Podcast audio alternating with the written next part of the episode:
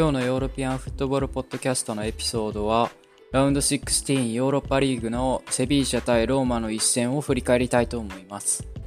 まずはフォーメーションから説明していきたいと思います。セビージャ側ゴールキーパーにブヌ、センターバックはクンデ、ジエゴ・カルロスの2センターバックで右サイドバックにヘスス・ナバス左サイドバックはレギロン。そして中盤3枚はアンカーにフェルナンド右にジョルダン。左にエボ・バネガが入っています。3トップはエンネシリ、スソ、オカンポスという並びになりました。対するローマはゴールキーパーにパウロ・ペス、3バックは、えー、スモーリングが契約交渉で、えー、延長できなかったので、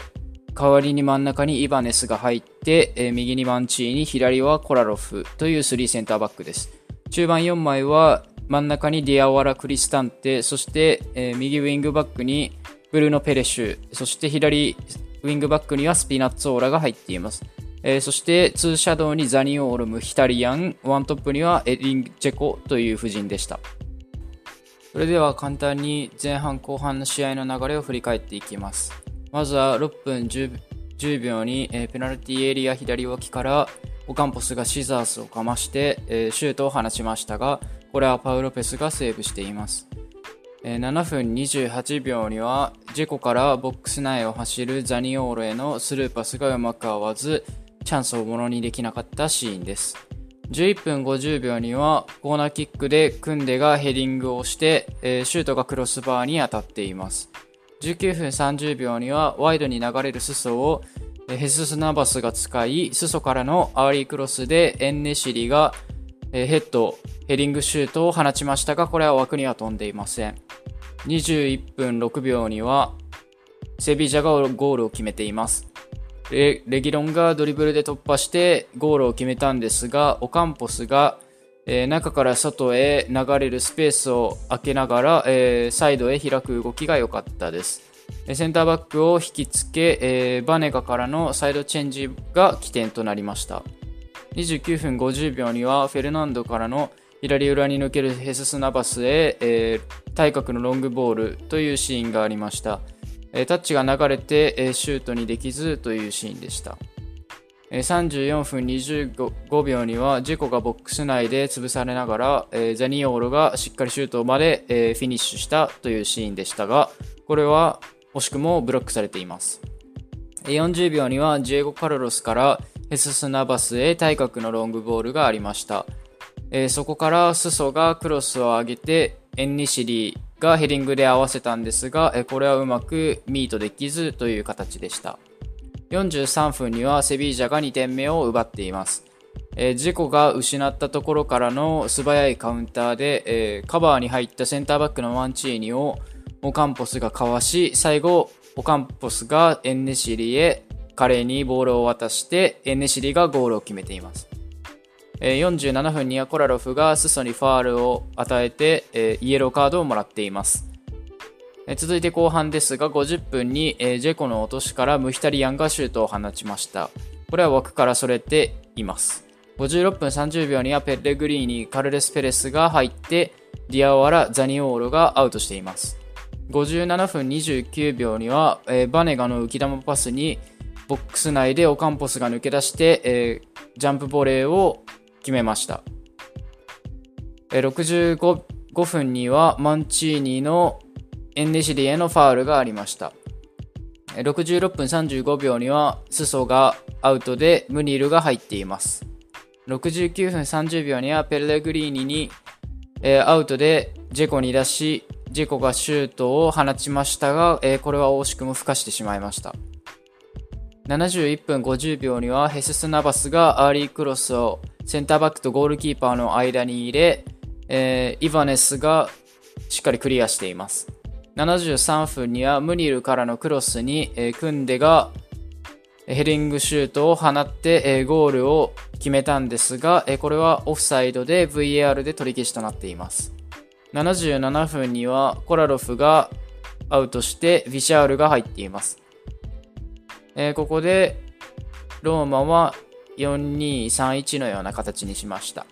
80分40秒にはレギロンがドリブルをしてファールを受けてフリーキックを奪っています83分40秒にはスピナッツォーラの高いクロスにジェコが流れながらヘディングシュートというシーンがありましたがこれも惜しくも枠に飛ばずという形になりました89分30秒にはバネガがドリブルを仕掛けてカルレス・フェレスのファールを受けてペナルティエリア右外でフリーキックを得ていますえー、これはバネガが蹴ったんですが、惜しくもクロスバーに当たってしまいました。91分にはオカンポスがファールを受け、またフリーキックを得ています。91分40秒にはビジュアルにジョルダンがファールをし、イエローカードをもらっています。92分30秒にはエンネシリとデヨングが交代で入っています。94分40秒にはオカンポスがエンドライン際でキープをし、コーナーキックをしっかり獲得しています。95分20秒にはオカンポスとフランコ・バスケスが代わって入っています。99分30秒には最後マンチーニが競り合いでデヨングに肘で行ってしまい、えー、残念ながらレッドカードをもらって、えー、ここで試合終了となっています。それでは次はセビージャとローマのそれぞれオフェンス面、ディフェンス面について、えー、選手に焦点を当てて振り返っていきたいと思います。セビージャのオフェンス面で話していきます。えー、まず組んでですね、組んではこの試合何本か縦パスをうまくつけていました。えー、そしてこの試合組んではフリーキックやコーナーキックで何本か3本ほどヘディングシュートを放っているんですが、えー、彼のボックス内でのポジショニングだったり、過激がすごくうまいなという印象でした。そしてレギロンですね、ゴールを決めたレギロンは高い位置でのオカンポスのサポートをかなりよくやっていて、えー、そのおかげでオカンポスが選択肢を増やせているなという印象です。えー、そして守備の面でもフリーキックでカウンターを受けた時レギロンとザニオーロとのスピードでの1対1も良かったです。オカンポスの仕掛けですが、カットインから体全体を使ったフェイントで内外どちらもちらつかせて相手の逆をつくのがうまかったです。同時にレギノンを生かすオフ・ザ・ボールもうまいので、えー、彼彼らこの2人のコンビネーションっていうのはすごくこの試合光っていましたそしてオカンポスはボールを隠しながらのドリブルもうまかったですバネガがセンターバック脇に落ちてプレス回避とビルドアップで縦パスをつけるという後半にはそういう動きもしていました。そして後半に入って組んで前半では組んではジェコとの1対1で浮き球の処理など少し対応に困っていたシーンも見受けられたんですが後半に入ってからは自己のプレッシャーを浮きながらでも浮き球の処理がうまく1対1でも負けない強さを発揮していました。そしてセビージャのディフェンス面ですが、カウンターを受けた時の中盤の勢いのあるプレスバックがジェコに仕事をさせていなかった印象があります。クンデがチャレンジした時のジェゴ・カルロスの裏をカバーする素早さ、動きもかなり良かったです。後半はジェコとの競り合いはクンデが勝てていたので、これからのクンデの成長という意味でも見逃せないかなというような印象でした。続いてローマのオフェンス面では、えー、ザニオーロとムヒタリアンがボールを吹き出す動きを前半ではよくできていたという印象です。えー、ゴールキーパーからのアバウトなボールでも前線の落としがある程度ジェコでできていたので前向きでミッドフィルダーがパスをつけられるつけられていたんだなという印象です。そしてディアワラですね、えー、彼今シーズンかなり出ているんですが、プレッシャーを受けながら前を向くスピードが速く、動きがスムーズで、パスを出す前にも角度を細かく変えながらのパスがすごく上手だなという印象を受けました。意図的に身長差のあるジェコを組んでに当てて、えー、ロングボールで競り合わせていたのも、えー、戦術としてはかなり、えー、効果としては、まあ、ある程度は発揮できていたというような印象です。ジェコはラインを引っ張る動きをして、その手前でムヒタリアンはボールを吹き出す動きという、え、役割分担、攻撃での役割分担も行っていました。そして続いてローマのディフェンス面ですが、え、ブルーノ・ペレッシュが、え、下がって4バックになる、え、形も使っていました。押し込まれた時は5バックですが、イーバレンスのカバーリングがやはりこの布陣では重要となってきていました。その点で言うと、左のセンターバックのコラロフがカウンターを受けた時素早く戻れないので、センターバックどちらかがカバーをしなければならなくなって逆サイドのスペースを空けてしまうというようなカウンターのシーンをたま、えー、よく見られました、えー、後半にはスピナッツオーラが左サイドハーフのような立ち位置で4231と541の使い分けをしていましたえ60分くらいまでは後半はプレスをしっかりはめれてセンターバックからの出しどころを消せていましたが、え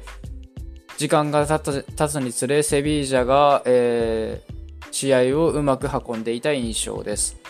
えー、マイナスの面で言うと、ゴールキーパーですね、パウロペスからのビルドアップが非常に悪く、えー、プレスかけられてキックミスを犯すシーンがありました。えー、2点取られたこともありますが、ショットスポストップでも安定が少し乏しいような印象です。最後にこの試合のスタッツを紹介したいと思います。セビージャは16本シュートを放って2ゴールを決めています。対するローマは7本シュートを打って、えー、全て、えー、決めれていません。そして選手のスタッツですが、レーティングはエヴァ・バネーガが8.9ポイントマン・オブ・ザ・マッチで、えー、この試合トップで輝いています。えー、そしてその次にセルヒオ・レギロンですね。彼はこの試合1ゴール決めています。そしてその次にクンデ、オカンポス、ヘススナバスと続いています。トータルショット数はエンネシリが4本、オカンポスが4本、そしてクンデが3本、ジェコが3本、レギロンが1本という並びになっています。タックル数ですが、フェルナンドの4回がトップ、その次にザニオーロ、スピナッツオーラ、レギロン、ディエゴ・カルロスと続いています。えー、そして最後にドリブル数ですが、エベル・バネガがダントツのトップでトータル8回、セルヒオ・レギロンが4回、オカンポス3回、クンデが2回、ヘススナバスが2回となっています。えー、こんな形でラウンド16のヨーロッパリーグセビージャ対ローマ戦は2対0セビージャの勝利で終えています。